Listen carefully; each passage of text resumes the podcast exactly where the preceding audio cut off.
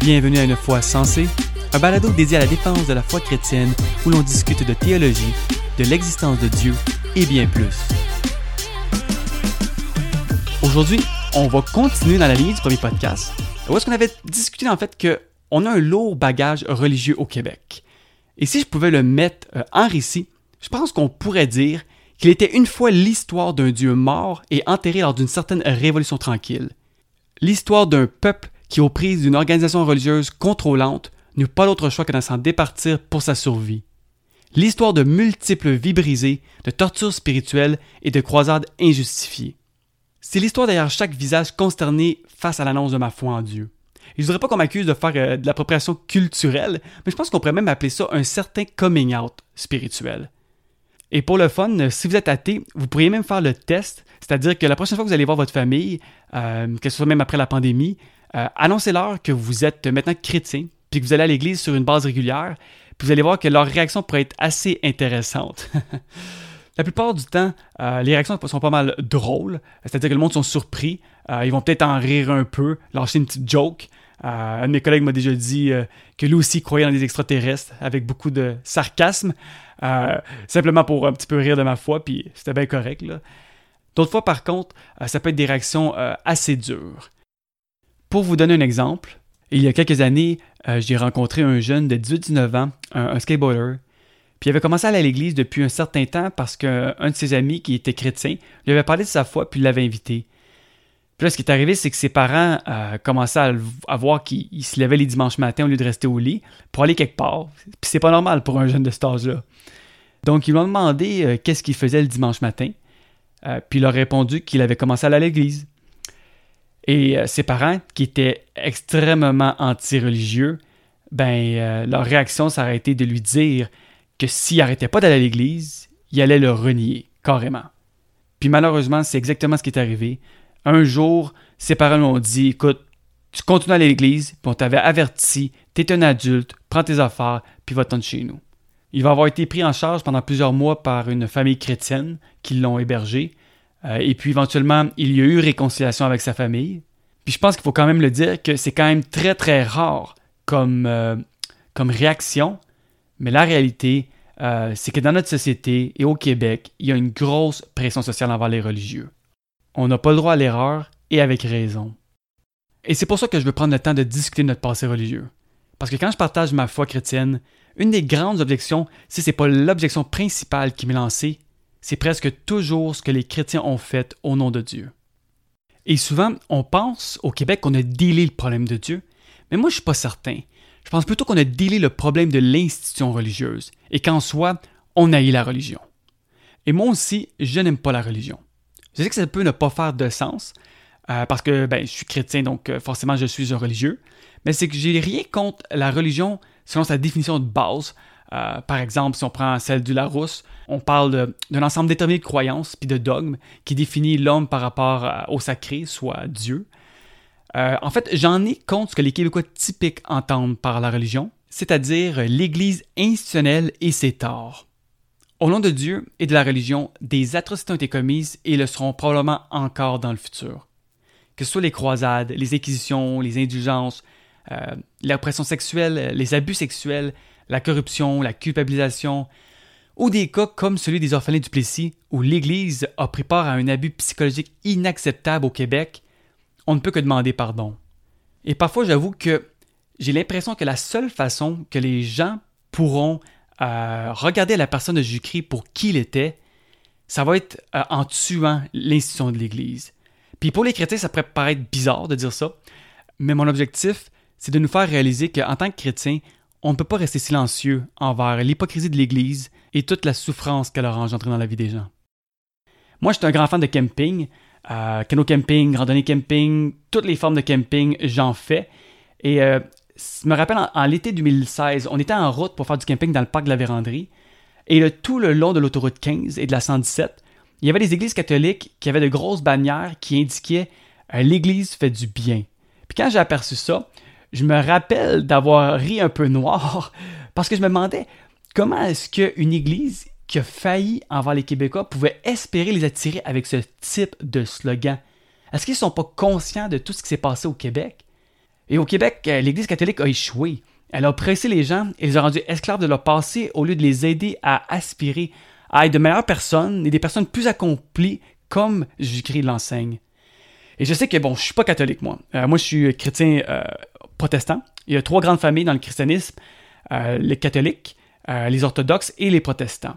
Et je sais que, bon, n'étant pas catholique, ça pourrait être facile pour moi de, dans un sens, taper sa tête de l'autre, mais je peux vous dire que dans les trois grands mouvements chrétiens, ils ont tous eu des ratés, puis vont assurément tous en avoir dans le futur aussi. Et pour tout ça, je pense qu'on n'a pas le choix de s'excuser.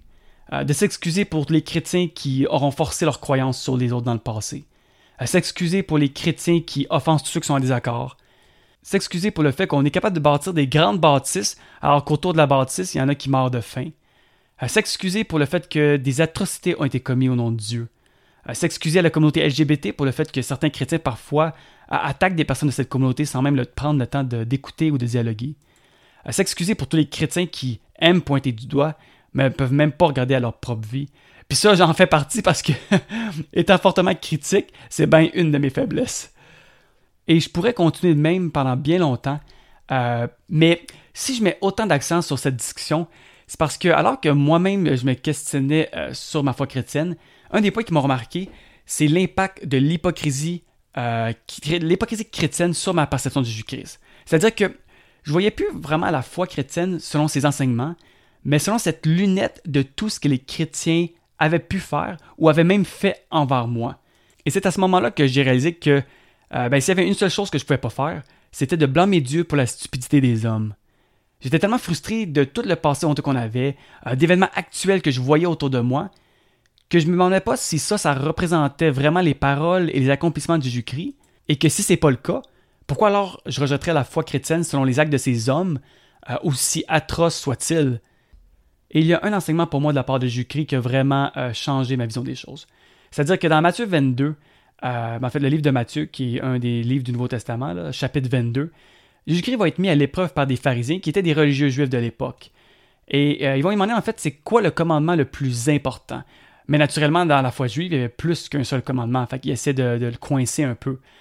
Puis lui, il va répondre qu'en fait, le premier commandement le plus important, c'est d'aimer Dieu de tout ton cœur. Naturellement, ben, si tu aimes Dieu de tout ton cœur, tu vas faire ce qu'il t'enseigne, right? Et donc, le deuxième commandement le plus important, c'est tu aimeras ton prochain comme toi-même. Mais Jésus s'arrête pas là. Il va aller dire dans un autre passage que non seulement il faut aimer euh, son prochain, mais qu'il faut également aimer nos ennemis, euh, bénir ceux qui nous maudissent, faire du bien à ceux qui nous haïssent et prier pour ceux qui nous maltraitent et nous persécutent. Et là, c'est sûr qu'on ne peut pas juger la foi chrétienne à partir de deux passages. Euh, ce serait trop euh, simple euh, si on faisait ça. Mais je crois qu'il est quand même clair que l'Église et les chrétiens auront violé ce message qui était pourtant un commandement du Christ. Puis être chrétien, après tout, ben, c'est suivre Jésus-Christ. C'est ça que le nom veut dire par définition. Et donc on peut se demander comment est-ce possible que l'Église se soit détournée d'un commandement aussi simple? Je pense que là, je vous apprends rien. La réponse, c'est l'homme. C'est intéressant de voir que dans les dernières années, euh, sur les réseaux sociaux, autant dans les nouvelles, l'homme est souvent perçu comme un cancer sur la Terre. Bon, c'est sûr que Facebook, ça reste Facebook, euh, puis c'est rarement là qu'on trouve les commentaires les plus fiables et intelligents, mais je pense quand même qu'il s'y cache une petite once euh, de vérité. Puis c'est pas nécessairement que l'homme est plus mauvais qu'avant, mais c'est juste qu'avec l'arrivée de l'Internet, on y est constamment confronté par toutes les vidéos qui y circulent, puis tous les commentaires. Euh, je veux dire, euh, on le voit là. L'homme, il exploite, euh, il profite, il détruit, il envie, il rabaisse en ligne. On y voit la totale. Donc l'homme va rester l'homme, puis ça, on peut rien y faire. Mais s'il y a une chose que j'ai réalisée à la longue, c'est qu'on peut pas blâmer Dieu pour toutes les conneries que l'homme a pu commettre en son nom.